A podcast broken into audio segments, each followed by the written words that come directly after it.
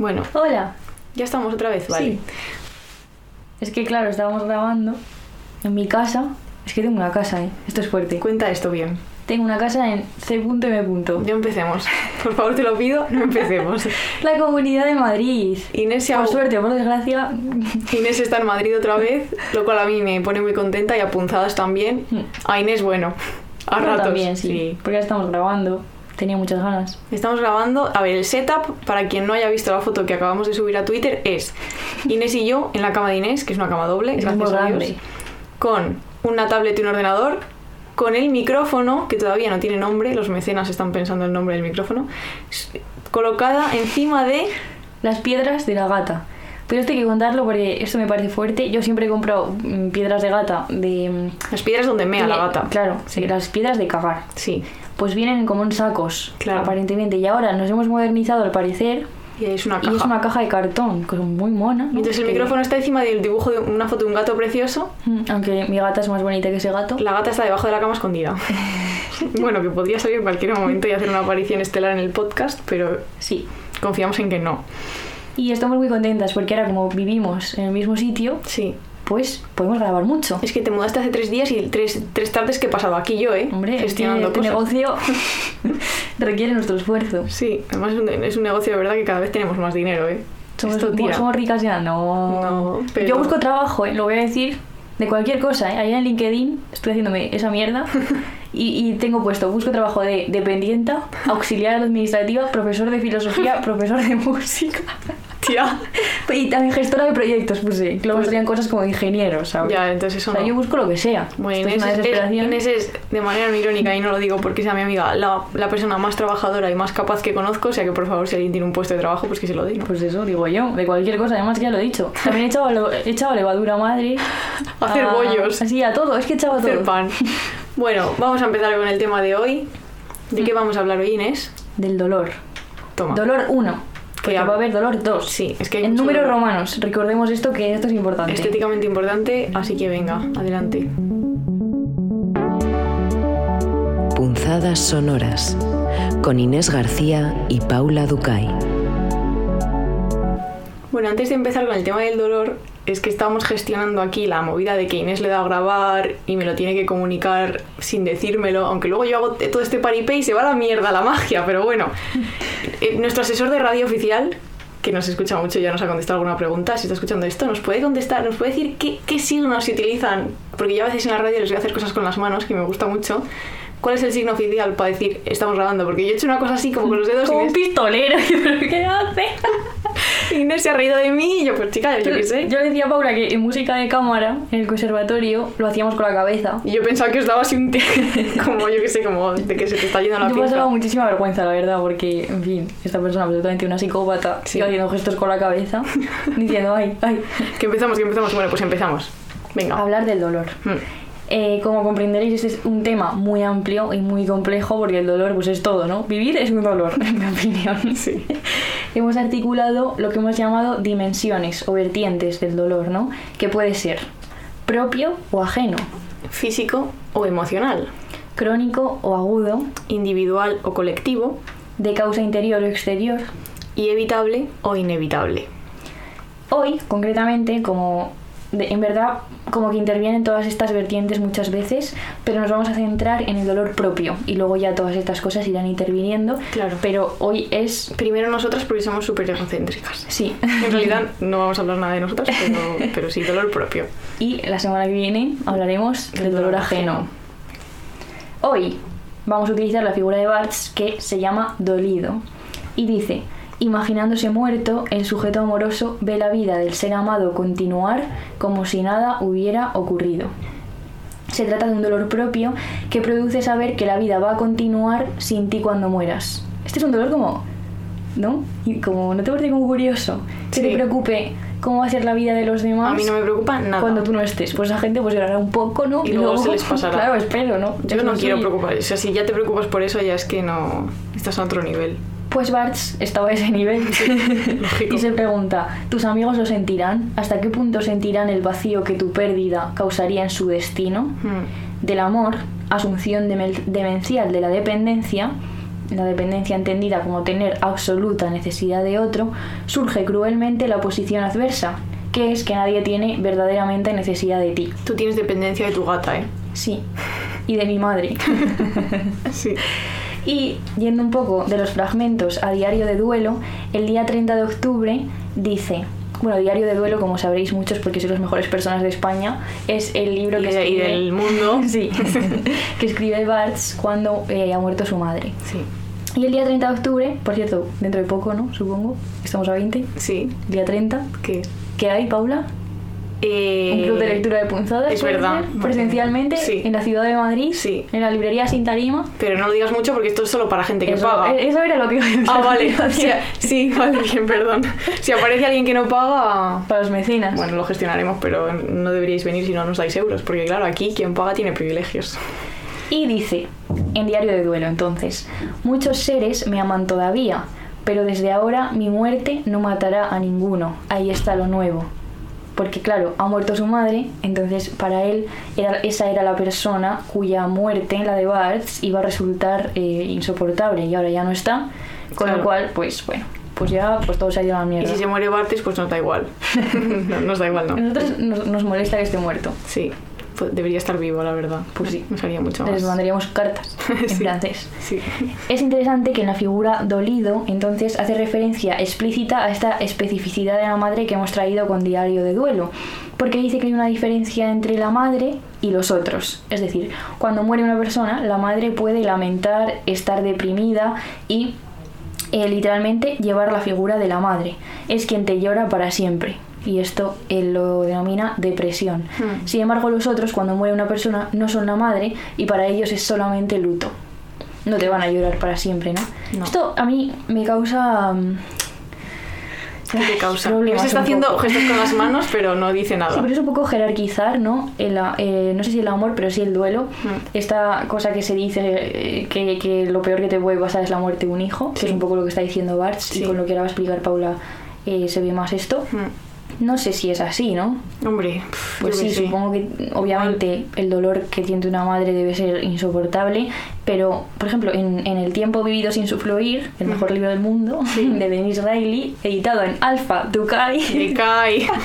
Que lo recomendamos ya. Sí, ella, ella dice esto, ella habla del dolor por, por la muerte de su hijo, pero dice, tampoco voy a afirmar la verdad que esto sea el peor dolor del mundo, o sea, ella Claro. no quiere decir que, que- que Que su dolor sí. está por encima de los demás, ¿no? Claro, bueno, esa es una buena posición también, supongo.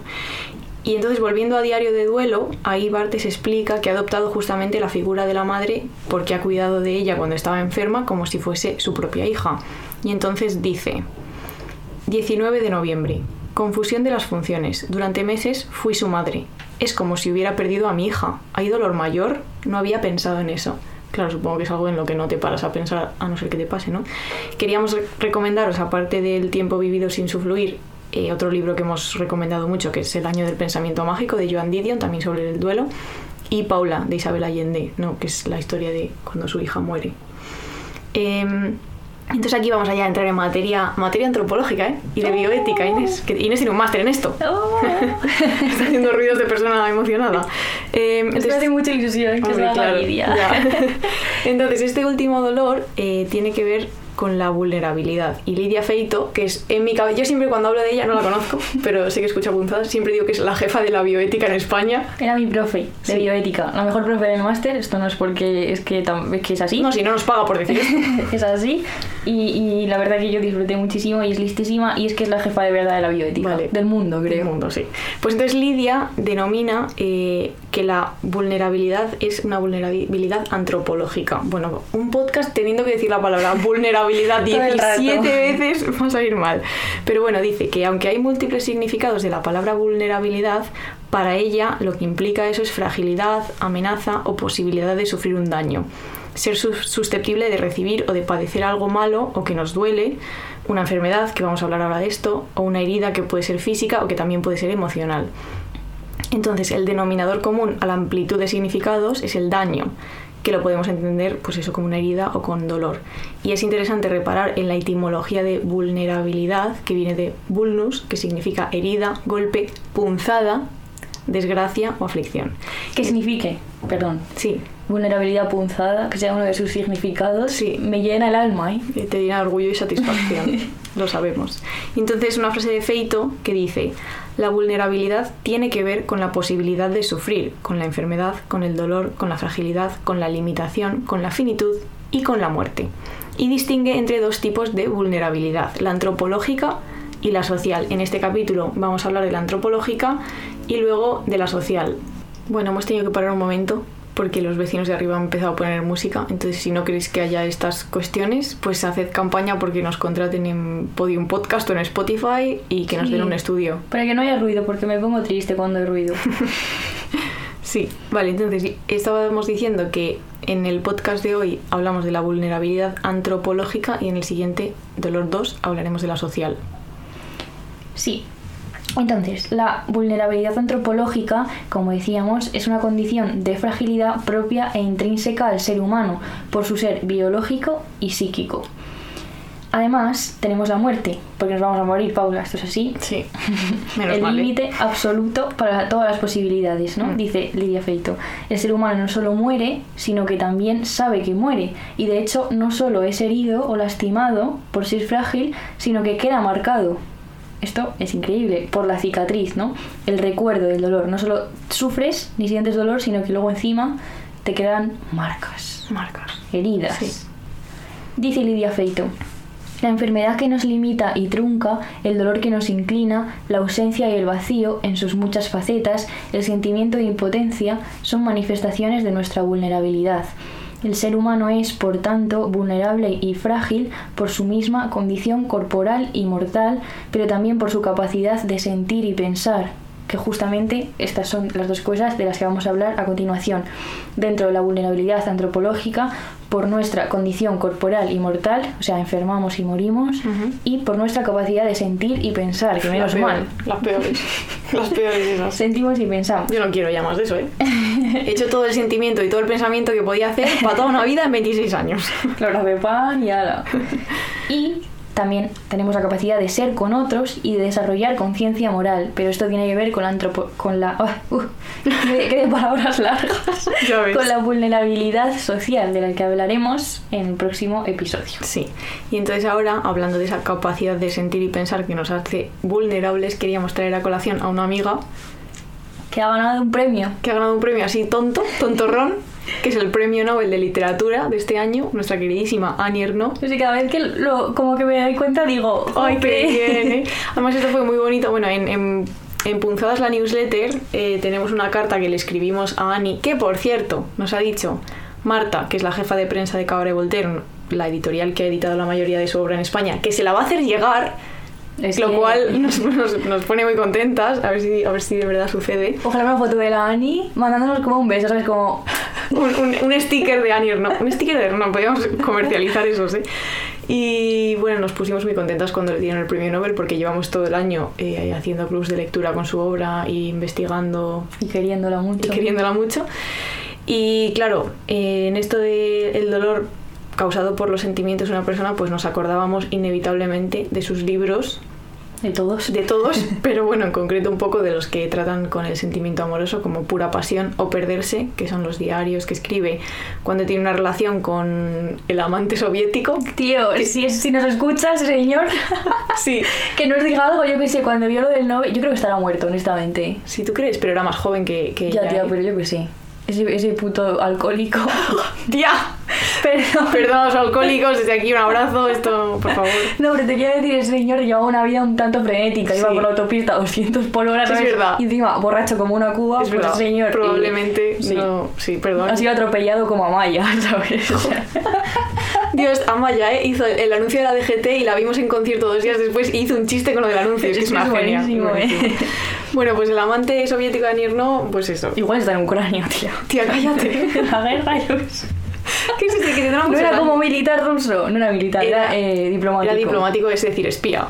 ¿No? Un poco. Bueno, ¿Ves cómo puede estar por ahí espiando? bueno, que yo no sé si se habrá alegrado, nos da igual. La cosa es que Annie no ganó el Nobel y entonces estábamos pensando en perderse, que son los diarios que ella escribe cuando tiene la relación amorosa, la, la aventura realmente, porque él está casado con este señor. Y claro, es todo un pozo de miseria porque ella le espera y él pues viene de vez en cuando. Entonces cuando viene se pone muy contenta, pero el resto es un absoluto calvario Mm. Es de un la libro espera. sobre el dolor absoluto. Un dolor, sí, psíquico. Y también queríamos traer un libro que hemos leído y nos ha recordado mucho perderse porque es justamente también un diario. Mm. Se llama La mujer de... Joder, macho. La mujer de Beauvoir, iba a decir. Bueno, más o La menos. mujer data de Simone de Beauvoir. Es que lo he dicho bien, ¿eh? Sí. Lo he dicho súper bien. Sí. Para lo que puede haber sido. Sí. Bueno. Es que no sé por qué tienes esta tara de que no sabes pronunciar, es mentira. Tengo un trauma terrorífico. En Bueno, es un diario, como decía, en el que narra cómo es su vida desde que se entera que su marido está teniendo una relación ¿no? extramatrimo- extramatrimonial con una mujer. Es curioso porque esto podría ser. Claro, la Annie tiene, perdón, Annie Ernaux tiene la aventura con el diplomático y el diplomático está casado. Entonces, este, esta historia podría ser. Es que además podría ser, ¿eh? porque mira, ella está, o sea, aparte de que ha tenido una relación como muy buena, o sea, ha tenido un matrimonio. Esto en el, digamos, en el libro de Beauvoir, Sí, sí. ha tenido un matrimonio como pues muy chulo, o sea, tú cuando te o por lo menos igual ella lo está idealizando en ese momento, ¿sabes? Pero parece había muchísima comunicación. Eso me recordaba mucho al matrimonio de Joan Didion con John Dunn. Dune, sí. He dicho Dunn también, ¿eh? Dudando. Yo también, también he dudado. que también dices, jo, mi nuevo matrimonio, ¿no? Mm. Como esta comunicación absoluta de compartir, de Mm. tal. Em, y la persona con la que está su marido liándose, Sí. de la boquita, Sí. es una chica que además ella conoce, o sea, que han, que han compartido, que lo mismo Encima. pasa con Annie, que también coincide Sí, con la otra, que encima dice, mujer. Puta gorda con faldas, tío, dice eso, tío, Sí, perderse sí, sí. dice, Sí. mírala, esta", Mírala, soy, más- soy yo más guapa. Es que Annie Ernaux es guapa de cojones. Claro, y, y pasa un poco con la otra, que es abogada, como súper. eh, una persona, una mujer así como súper moderna, eh, como muy. con mucho carácter, ¿sabes? Como muy. que tiene que se le sabe que tiene una vida muy libre porque tiene una hija, pero está divorciada Mm. y tiene pues muchas, muchos amantes y tal y cual. Y ella tiene es la faceta absoluta de ama de casa. O sea que podría ser Claro, justo perderse, sí, sí. pero desde la visión de la otra, ¿eh? Fijaos lo que os traemos. Es que chicos, Sí, y bueno, al final ella va contando cómo evoluciona su dolor, ¿no? Y, y es muy interesante como el recorrido, porque al principio obviamente es una bomba esa información, pero luego como que mm, ella lo acepta, o sea, Mm. convive con que su marido tenga, se vaya de vacaciones 10 días con su amante, eh, bueno, pero a la, a la vez pues está obviamente en un pozo de miseria Claro. y el jambo es un desgraciado y ella se ha dedicado toda su vida a su familia y a él, a Mm. sus hijas, y ahora ella no sabe dedicarse a sí misma, Sí. ¿sabes? Dejó su carrera por él, dejó, se quedó embarazada muy jovencita, pero luego nunca, se dedicó solo a ellos, ¿sabes? Mm. Y encima de eso le echan cara, en fin, un desgraciado ese señor, ¿eh? Sí, la verdad. Que no existe, supongo. No, pero- esto es una novela, ¿no? Pero bueno, podría ser, podría ser la Sí. otra. ¿Quieres es- algunas frases? Ay, sí, Sí. La, la frase de la primera. Sí, que dice, me están cerrando el corazón con un serrucho de dientes muy agudos, ¿eh? Es que te pega todo decir esta frase. Es que lo del serrucho, utilizar la palabra serrucho, Serrucho, a Inés eh. le pega mucho. Sí, sentí que el frío de la muerte me había rozado. Esto en las discusiones que tienen, porque él, él es súper manipulador y consigue que, mm, como darle la vuelta a todo y unas, unas- el libro eso está muy bien, las discusiones y eso son terroríficas. Paralizada con todo el dolor del mundo sobre mi rostro. Es horrible pensar que mi propia historia ya no es tras de mí otra cosa que tinieblas, porque claro, toda la historia de su vida de repente eh, se va a la mierda, lo que ella consideraba que era su relato vital, mm, duda, no sabe Sí. muy bien. Y eh, es súper interesante la reflexión que hace sobre la diferencia entre dolor y sufrimiento. Esto es una cosa que también hemos pensado, ¿no? Porque qué diferencia hay entre doler, hacer Mm. daño, sufrir. Y dice ella, cuando uno se golpea contra una piedra, al principio siente el golpe, el sufrimiento viene después. Con una semana de retraso empieza a sufrir. Y esto eh, también en bioética creo que en algunos textos se maneja esta concepción del dolor como algo mucho más puntual, punzante, ¿no? concreto, y el sufrimiento más duradero o más permanente que viene después del dolor. Y hemos decidido que el dolor brillante. es un árbol de hoja caduca, mientras que el sufrimiento es un árbol de hoja perenne. Perenne. ¿Cómo se dice esa palabra? Pues hija, como lo has dicho, es que no sé, yo soy aquí la, la, la consultora de cómo se dicen las cosas. Perenne. Perenne. Pues muy bien, es que me ha parecido precioso cuando lo- he visto esto en el guion, me ha gustado mucho. Eh, Y ahora también queríamos hablar de otro librito, que por- eh, claro, no podemos hacer un podcast sobre el dolor sin hablar del libro que se llama El dolor de Marguerite Duras. Esto sí que está mal pronunciado, pero nos entendemos. ¿Está mal? Hombre, Duras. Oh, buf. Duras. En francés. Eh, un idioma que estoy intentando recuperar. Que me, me he puesto una serie de Netflix en francés con subtítulos en francés pensando que iba a entender algo y me he dado cuenta de que más bien poco, pero bueno. Yo solo voy a intentar aprender francés. Sí, A, resucita Bartes. hablar con él o a decirle algo. B, si la Ani quiere hablar conmigo. Claro, si, la Ani no. Sí. Dice que, que me llame esa chica, pues un, un intensivo. Un intensivo de francés y a tope. Claro, entonces Marguerite Duras eh, escribe un libro, que es este, El dolor, eh, que lo escribe mientras espera a que su marido vuelva del campo de concentración de Dachau. He de decir, esto no ha sido apuesta, pero en de forma semanal, hace relativamente pocos podcasts hablaron también de este libro. Probablemente verdad. mejor de lo que lo vayamos a hacer nosotros aquí. o Es sea verdad que... que- habló Isa un montón. Sí, lo explico muy bien. Sí. Sí. Recomendado siempre nuestras patronas santas, Claro, sí. nuestras... No nos conocen, pero les Sí, debemos no sé, mucho. nuestra- nuestras guías. Nuestros guías En todo, espirituales. en la vida, en sí. todo. Eh, entonces es el final de la guerra, los campos están siendo liberados por las fuerzas americanas y miles de mujeres esperan en Francia a que sus maridos, sus padres, sus hermanos regresen o no de los campos de concentración. Entonces eh, Marguerite trabajaba mandando mensajes o publicando mensajes en medios para informar a las familias que estaban igual que ella eh, de si sus seres queridos estaban vivos. Entonces es un dolor muy personal, pero al mismo tiempo es un dolor muy colectivo. Tiene estas dos facetas de las distinciones que habíamos hecho al principio. Entonces, ella no sabe si su marido vive o muere y el dolor que siente es psicológico, pero claro, lo somatiza, o sea, se lo imagina muriendo de hambre, tirado en una cuneta y casi parece que es ella misma la que está sufriendo eso en su propio cuerpo, o sea, deja de comer, se encuentra fatal, lógico, ¿no? Y es un libro que está escrito en- con frases cortas, en un estilo como muy limpio, que a mí me recuerda bastante a Nirno, en el estilo. Dice cosas como, su muerte está en mí, late en mis sienes. O me duermo a su lado todas las noches, en la cuneta oscu- oscura junto a él muerto. Y dice, fuera de esta espera ya no hay existencia, que esto es una frase que o sea, podría, de hecho probablemente esté en perderse porque es que todo el rato la espera. Y entonces eh, Duras tiene que realizar cada día un ejercicio de autoconvencimiento y de imaginación eh, junto con D, digo D punto, mira, igual que punto. D punto, ¿eh? Eh, que es como su amigo barra amante, en- la verdad es que pf, esto alguien lo sabrá mejor yo, pero a mí no me queda muy claro leyendo libros como que es, son amigos y, y luego como que va a dejar al marido cuando este regresa, bueno, al final regresa, spoiler, pero bueno, Regresa y le deja. sí, algo así. Toma. Eh, entonces, lo que hacen ellos es buscar posibles razones para la tardanza del marido, que no llega, calcula los días que puede haber tardado en ser liberado del campo. Y luego también está la angustia de que, claro, los nazis, cuando vieron que perdían la guerra y que los aliados iban a liberar los campos, pues se dedicaban a fusilar a todos los prisioneros que podían. Y entonces, bueno. Imagínate morir el último día de la guerra cuando has sobrevivido al horror de los campos y encima van y te fusilan. Bueno, spoiler, el marido vuelve a casa, casi se muere cuando vuelve a casa porque está destrozado eh, y tarda en recuperarse y luego bueno pues tendrán sus movidas de dejarse o no dejarse pero vamos que yo que sé se creían mucho porque la, la señora estaba desquiciada es que lógico. vaya situación, ¿eh? sí hay, el libro hay muchas escenas como muy duras Eh, es un libro súper cortito se lee así así que os lo recomendamos mucho Muy bien. Y ahora, una vez que hemos hablado de la condición eh, de pensar y sentir cosas que hacemos, por suerte o por desgracia, Sí. el ser psíquico, diríamos, ahora vamos a hablar de nuestra condición corporal y mortal, o se- es decir, de nuestro ser biológico. Sí. ¿Qué os parece lo de tener un cuerpo? a mí mal Yo esto es una cosa que no soporto. O sea, ¿cuántas veces hemos hablado de ser una brumas, brisa, tío? ser una brisa, ser una bruma. personas, no, un cuerpo que huele, mis sobacos particularmente mal, es mentira que suda. Yo ahora estoy sudando mucho. Cuando grabo los podcasts soy una máquina de sudar. Sí, es verdad yo estoy súper tengo las manos heladas Yo, yo también, pero estoy Es- sudando esos son los nervios también ¿eh? Sí. Y vamos a hablar de un libro mágico, pero mágico, mágico, que me regaló Paula, Sí. qué punto. en la feria del libro en que la te lo feria del compré libro, que compraste dos libros que serán tus mejores compras, ¿eh? Este y el de todas las esquizofrenias. Claro, es que soy una crack. Que en realidad sexto piso es- son unos cracks. Es mi editorial favorita.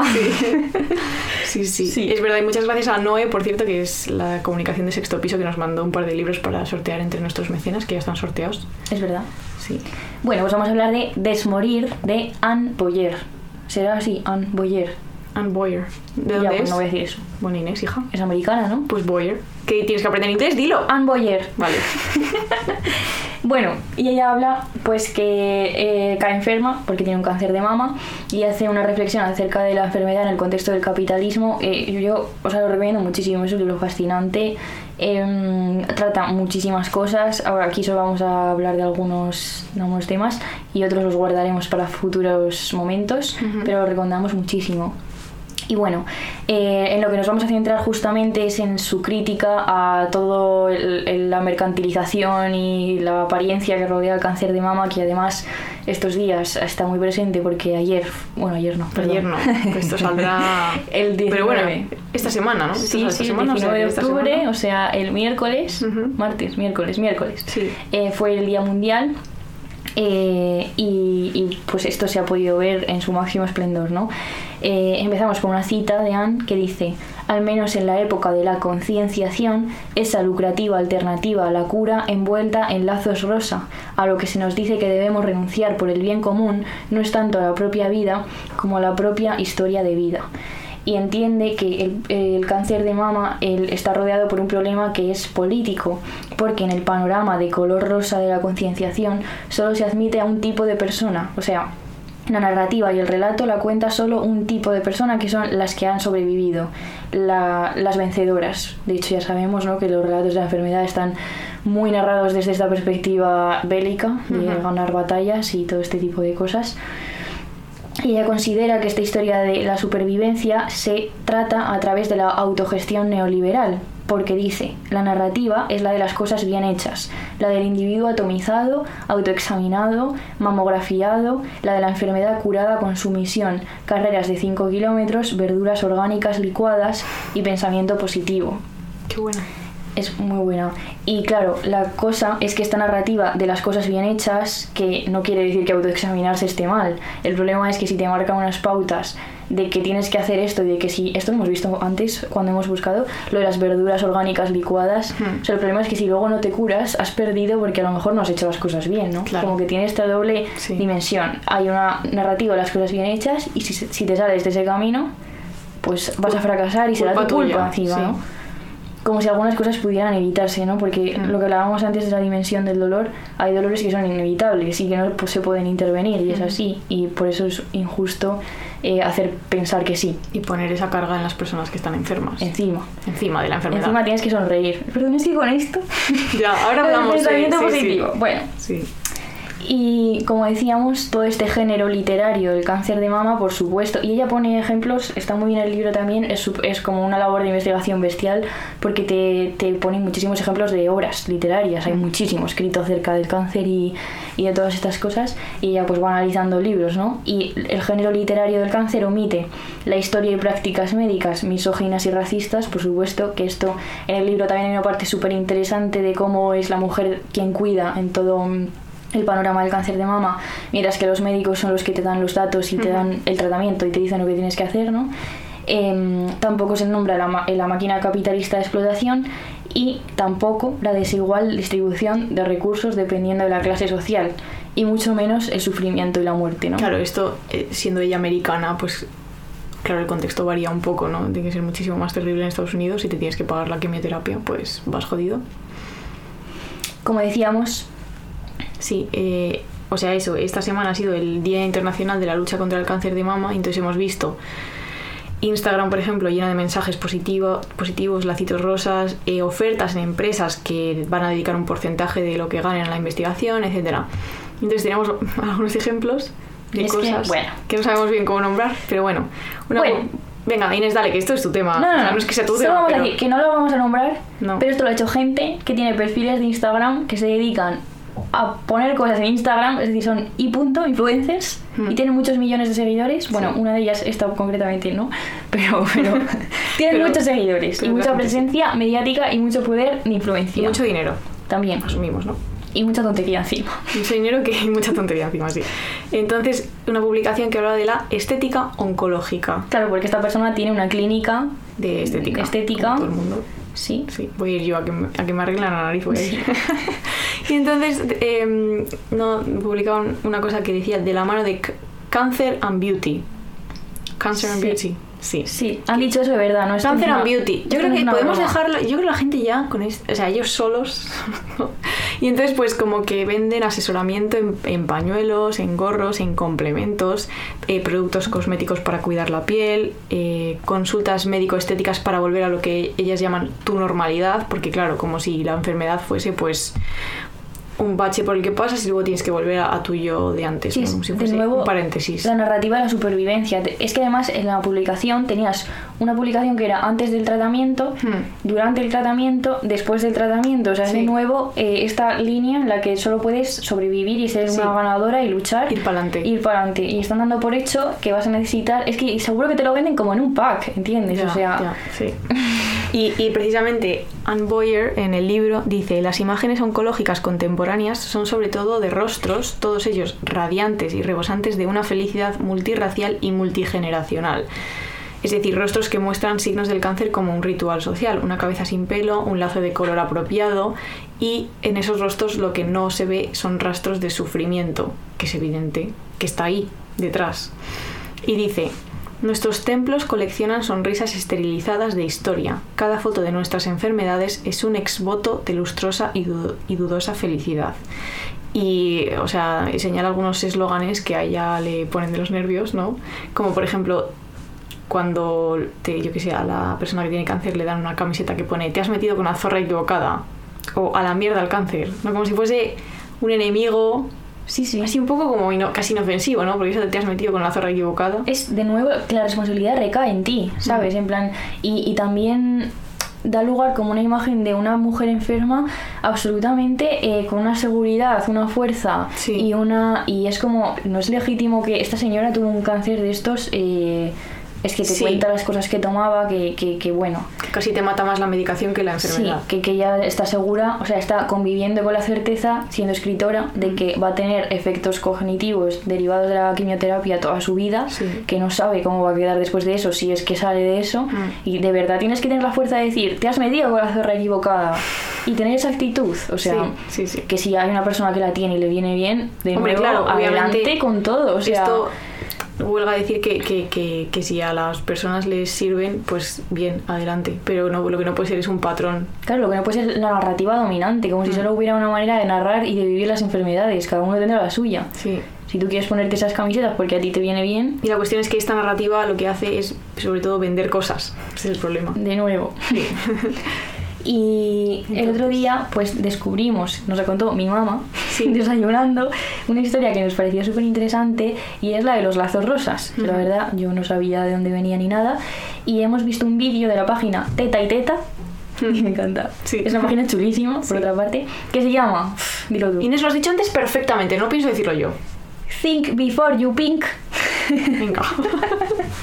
Y salen mujeres reales, mujeres distintas, mujeres de verdad, Ujú. que dicen cosas como las siguientes.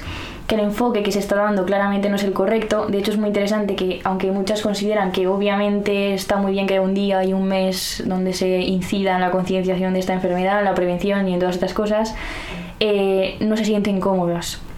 ¿Por qué? Pues porque no ves tu reflejo en las campañas, ves cosas que no, no te están pasando a ti y no te sientes identificada. Y una chica decía, la gente haciéndose fotos con su pañuelo monísimas y yo estoy aquí vomitando calva. Claro. Que es que es fuerte, o sea, es que claro, Es que esa es la realidad. claro. Y dice, el cáncer de mama no es rosa, es un puto marrón. Es una enfermedad que está muy edulcorada continuamente y cuando la transitas te das cuenta de que las cosas pues claramente no son así. Y en el vídeo aparece Julie Haley, que es la nieta de la persona que inventó el, lace- el lazo contra el cáncer de mama, que se llamaba Charlotte Haley. Haley.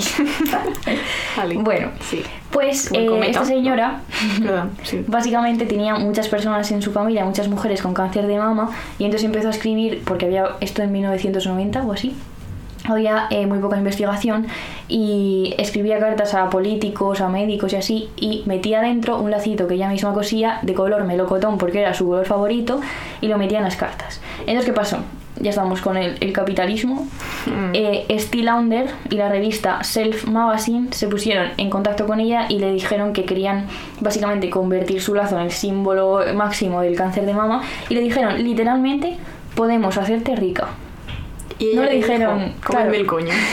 no le dijeron Es que es el enfoque. Mm. No le dijeron, podemos ayudarte a masificar esta, esta iniciativa, o yo que sé, a, a- Sí. si ella lo que quería era justamente visibilidad y tal. No, dijeron, podemos hacerte rica.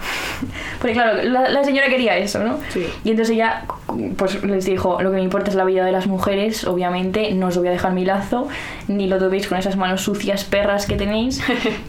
Y entonces, ¿qué hicieron ellos? Pues cambiaron el lazo de color, lo pusieron rosa y dijeron, bueno, pues este ya, la señora esa, pues no nos puede decir nada. Y su nieta dice, a mi abuela le explotaría la cabeza si viera lo que está pasando hoy en día con el pinkwashing, ¿no? Mm. Les dijo que no, como decía, cambiaron el, el lazo a rosa en 1992 y el vídeo acababa, pues, de nuevo diciendo, ¿no? Que ver negocio en la enfermedad y en el sufrimiento es lo que se está haciendo ahora mismo Sí.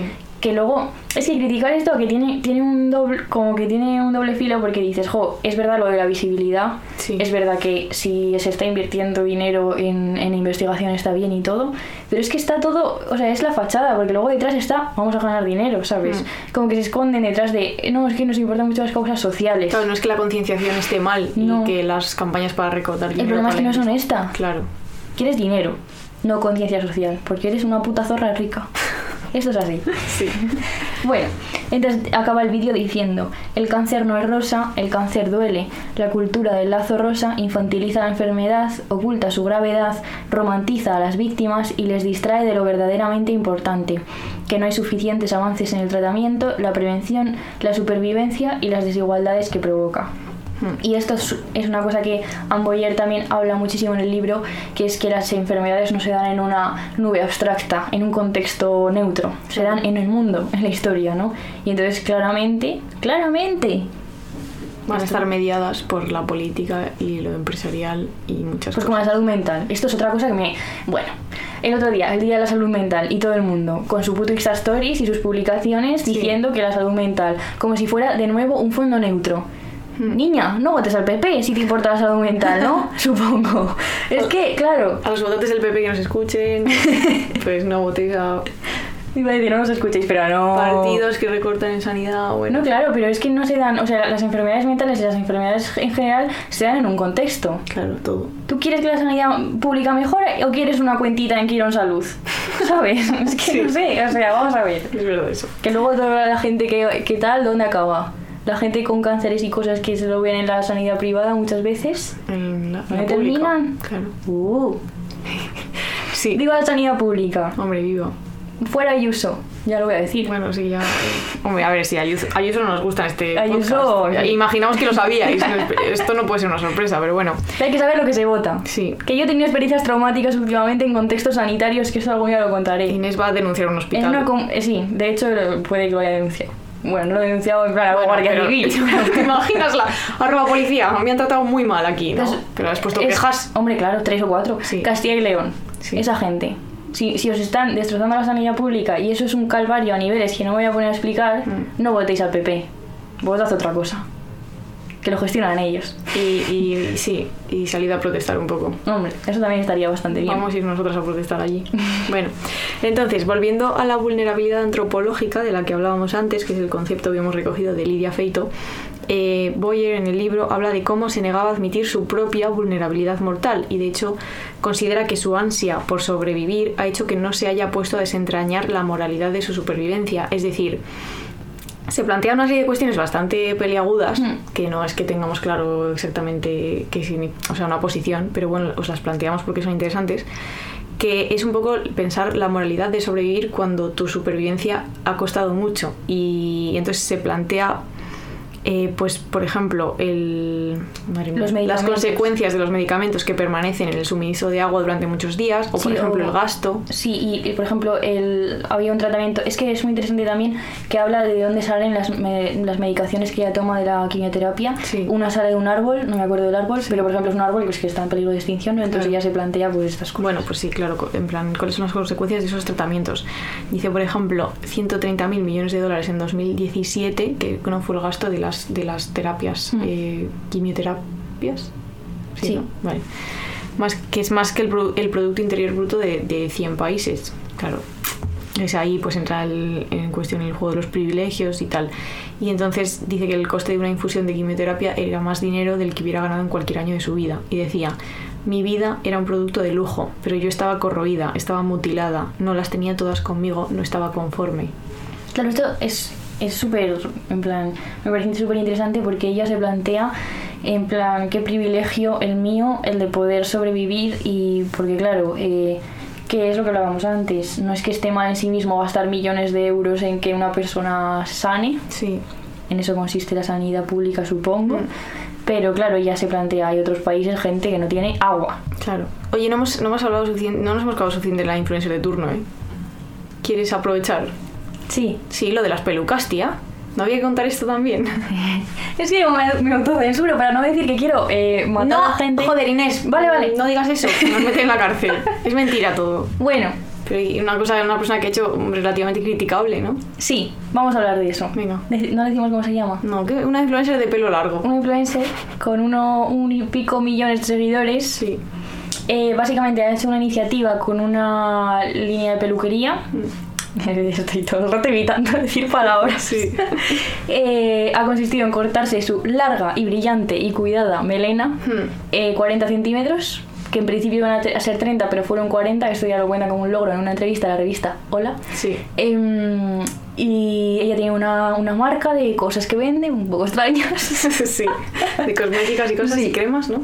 Y básicamente ha hecho una iniciativa con esa peluquería en la que tienes un pack, ¿no? Y eso se destina a la investigación con el cáncer y tal. Pero lo, lo criticable en sí, aparte, bueno, de todo, pero Parte de la chica en general. la parafernalia, ¿no? En Sí. plan, tú te haces una performance, le cortan el pelo en un plató y haces eh, del corte de pelo como si fuera una cosa Sí, como si hubieses hecho un sacrificio. Sí, y ella encima en la entrevista es como que Sí. explica esto, ¿no? Claro, es que yo me recuerdo siempre con el pelo largo y a veces me miro y digo, ay, ¿qué he hecho? Pero luego digo, bueno, estoy mona. Es que es tal cual la entrevista. sí, sí, sí. Sí, En plan, basando absolutamente su identidad en su pelo, como todas las influencers de- del mundo, supongo, ¿no? Sí. Es que... esto se va a extender mucho, pero el, cuando se viralizó en Instagram lo de que pongas cuatro personajes Ah, sí. para que, que definen tu personalidad, Sí. todas poniendo a, a Pocahontas, A ¿sabes? Solo Pocahontas. porque tiene el pelo largo. Sí, claro. Pero no sabes Justo quién es la persona, ¿sabes? Es que es increíble, pero bueno. Y, y hay mil fotos de ella que eh, todo lo que hemos hablado de Anne Boyer, de su libro, tú ves una foto de esas, que es ella vestida con muchísima ropa rosa, en un fondo rosa, sentada en una silla rosa, con unas rosas rosas Que en la parece mano. una princesa. Sí, eh, la absoluta infantilización em, y, y es absolutamente lo que decía de la ausencia de sufrimiento, o sea, estas fotos. Parece una princesa, parece una niña celebrando sus Disney, 15 años. sí. Sí. y con el pañuelo rosa, claro. Claro. Y es que esto a mí, pues, bueno, no voy a decir lo que me da ganas de hacer porque no puedo. Bueno, pero, Pero- que lo dejamos ahí porque también le deis vueltas al coco. Sí, Si lo habéis visto. Y cuando vemos estas cosas que muchas veces se esconden, de nuevo, ella en las entrevistas y en todo, además le han dedicado 7.000 titulares, es la salvadora, eh, Marta... ¡Uh! Lo he dicho, Paula, Ay, pero perdón. está da igual, ¿qué más da? Como Nacho pi. la, la de las causas sociales y tal y cual. Y yo no digo que, decir, tampoco voy a decir que a ella no le importe nada de nada, pero es que hay un beneficio económico detrás. Sí, o sea, es y hay lo que maneras de hacer las cosas. Sí. Y está de nuevo perpetuando la narrativa eh, de la que hemos hablado, de la concienciación, de la salvadora, de la luchadora y de su puta madre, que Venga, ya, ya a veces cierran el Instagram a toda esta gente que son una lacra social. Venga, ya no sé, eso es verdad. Ya, ya nos hemos cagado. Venga, sigue. Vale. Y como hemos hablado dentro de la vulnerabilidad antropológica, de la capacidad que tenemos mortal y corporal, y luego de la de pensar y sentir, o sea, del ser psíquico y el ser corporal, queríamos hablar de que también existe esta doble dimensión en, dentro de la concepción de la muerte. Hmm. Quería decir que muchas de estas cosas las hemos sacado de mis apuntes de ética del final de la vida, que era un, un tema dentro de mi asignatura mágica de bioética. Con- con- de Lidia Feito. Sí. Em, y voy a decir algunos títulos también de artículos que leí porque recomendaba y está muy bien, como Morir en paz, evaluación de los factores implicados o Ética y toma de decisiones en el final de la vida, que este es de Diego Gracia, que es un señor que sabe muchísimo de bioética, pero sí, en plan, muchísimo. Y además es súper lindo. Em, toma de decisiones al final de la vida, encuesta sobre la actitud ante la muerte en el paciente crítico. Bueno, todas estas cosas que podéis ver por ahí en Dialnet. Si las podemos dejar en algún sitio. Sí, cosas interesantísimas y además pues con las que no estamos muy... A mí me impactó mucho cuando di bioética ver entrevistas de gente que trabaja en paliativos o en la UCI o en urgencias. Sí. Es increíble, creo que hay que hablar de la muerte y hablamos muy poco de la muerte y entonces vamos a hablar de la muerte ahora. Vale, todo, todo va a ser punza- punzas negras sí. Muchas veces, justamente la muerte se presenta como un error, ¿no? La muerte es lo que la medicina no ha podido evitar.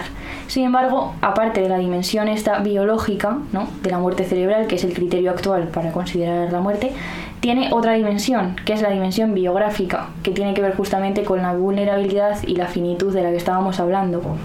Tradicionalmente un médico es entrenado o educado para enfrentarse a las raíces de un funcionamiento del cuerpo que es malo o, o erróneo o lo que sea.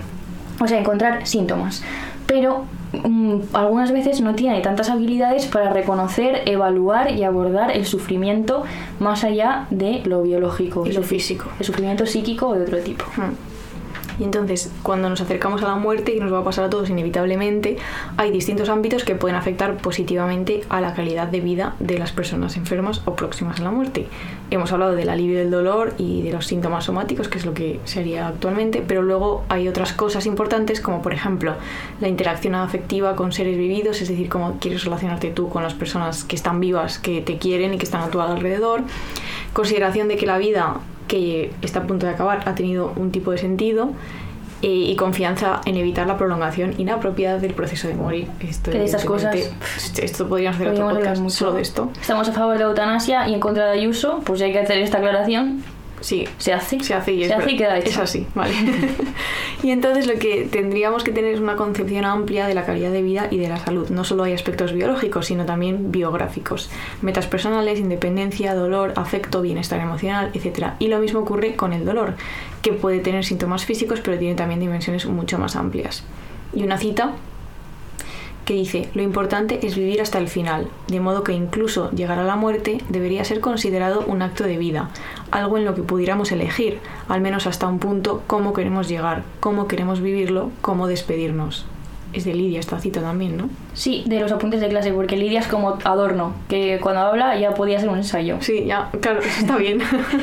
Y queríamos eso, pues eh, proponer, ¿no? Que es lo que aprendí yo en esta asignatura, la verdad, que hay una, o sea, que las concepciones de la vida, de la muerte, de la salud, de la enfermedad son tan amplias y tal cual la del dolor y el Mm. sufrimiento. Hay tantos dolores y tantos sufrimientos y tantas enfermedades como personas en el mundo, claramente. Sí. y que la muerte es una parte más de la vida, aunque sea la parte final, y merece que la pensemos, que, que sintamos cómo queremos vivirla, ¿no? Y que reflexionemos, porque muchas veces es un tabú. En muchas sociedades es como algo de lo que no hay que hablar, algo que evitar, incluso muchas veces se esconde a la propia persona que va a morir, que va a morir, lo cual esto a mí me parece tan Esto mal como las influencers. Sí, esto es no le puedes tema. engañar a una persona acerca de su muerte, digo yo, no lo sé, tendrá que decidir él o ella.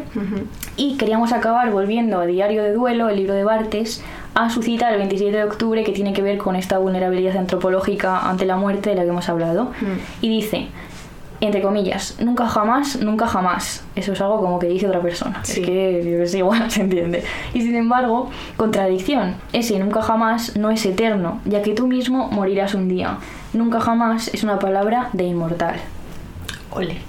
Bartes. Muy bien. Mi niño. Le queremos. Y ahora hay que acabar con una pedazo de cita. Sí, pero decimos antes que estamos viendo y leyendo y eso. Ah, mira, Inés, no me lo he preparado. Sí, Sí, venga. va. es que yo quiero, tengo muchas ganas de decir una cosa. Vale, venga, adelante, sí. Nos cagamos aquí en la casa del dragón. Sí, es verdad, es verdad. Porque, a ver, aquí hay que admitir, los primeros capítulos eran ridículos, Sí, sí, nefastos, Sí, vergonzosos. sí. Ya está remontando. Está remontando, tenemos que... Bueno, no es comernos nuestras propias palabras, pero No, no, es que es verdad que empieza mal, entonces Sí. es una pena que la gente lo deje de ver porque de Claro. repente remonta. remonta. Yo no he visto el último, ¿eh? Uf, muy bien, Sí. el último. Pero es que cuando, a mí me gusta desde que Rhaenyra ya crece. Claro. Desde ahí deja de ser ridículo. el cambio de Sí, actrices. eh, ahí es ya me gusta mucho, Sí. la verdad. Hemos visto también la, eh, la serie de las de la última fila. Que justo. Que por cierto, cáncer. Claro, va de sí, cáncer. y nos ha gustado también. Está muy interesante y tiene mucha gente que nos cae muy bien. Como Itza Sorano. Es que la quiero mucho. El otro día estaba, yo estaba en un sarao, en un sarao de modernitos y apareció Jonas Trueba. Y yo, pues que ni me sorprende, tío. Mira, yo he visto su peli, ¿no? Eh, No es suya, es suya. Sí, sí. No me gustó, la verdad. La verdad es que no te gustó. que se llama Tenéis que venir a verla. Tienes que venir a verla. Que nos escucha Irene, hombre. Ya es verdad. Pero nos Uf. gustó mucho, muchísimo la Virgen de Agosto y por eso le, le Sí. queremos hasta la eternidad. Mm. Sí. Em, ¿Qué estamos leyendo? Pues mira, estamos Oh. leyendo Oh. Lo demás es aire de Juan Gómez Bárcena. Que te- la semana que viene vamos a estar con él en una especie de bueno club de lectura con lectores. Voy a decir una cosa que he hecho. le, le he pedido a mi madre que me mande el libro de los nombres propios porque es mi libro favorito. Y me, y me lo dejé porque se lo estaba leyendo. Me lo va a mandar mañana por correo para llevarlo a ver si me lo firma Marta. ¿En serio? Ah, yo debería llevarlo también, ¿eh? Hombre, que es mi libro favorito. Claro. Que me ponga algo. Marta Jiménez Serrano, te queremos mucho. Eh, y que, bueno, estamos leyendo más cosas, pero es que yo de verdad ya... Ah, un momento, sí, es que se me va a olvidar el título, pero yo estoy leyendo un libro que se llama Averno Verano, ya no os digo el nombre del autor, se me ha- se me ha olvidado, eh, que está publicado en Alta Marea, que me está gustando mucho también, es una novelita corta eh, sobre un montón de personas que se cruzan en Madrid, que está pues, mira, escrito por Bárbara Espinosa.